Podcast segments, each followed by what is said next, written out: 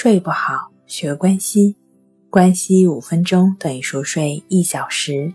大家好，欢迎来到重塑心灵，我是主播心理咨询师刘星。今天要分享的作品是：除了午睡，还有什么能让你活力回来？短暂的午睡当然对人是非常有益的。那还有什么能让你不通过午睡？活力瞬间回来呢。现在，请你闭上眼睛，放空一切。也许说起来容易，做起来难。你可能会想事儿，但有的人能够马上睡着，并且会在十到二十分钟后自然醒来，或者被闹铃唤醒。而有的人则坚称，他们没有办法进行午睡，因为根本睡不着。这些人也许并不知道，其实睡不着也不要紧。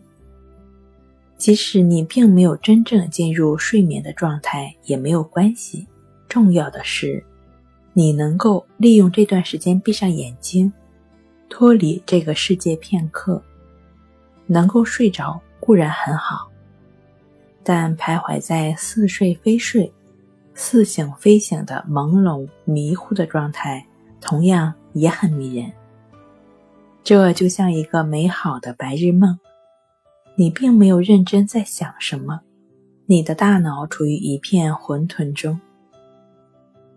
有些方法能够帮助我们达到这种状态，比如冥想、瑜伽、正念。他们能够带你暂时离开现实的世界，能够让我们摆脱现实，缓解紧张和压力。还有更简单的方法，就是通过去感觉呼吸的方式，建立情绪的自我平衡，从而达到净化内心的作用。通过持续的感觉观察自己的呼吸。你的身心会自然的放松下来。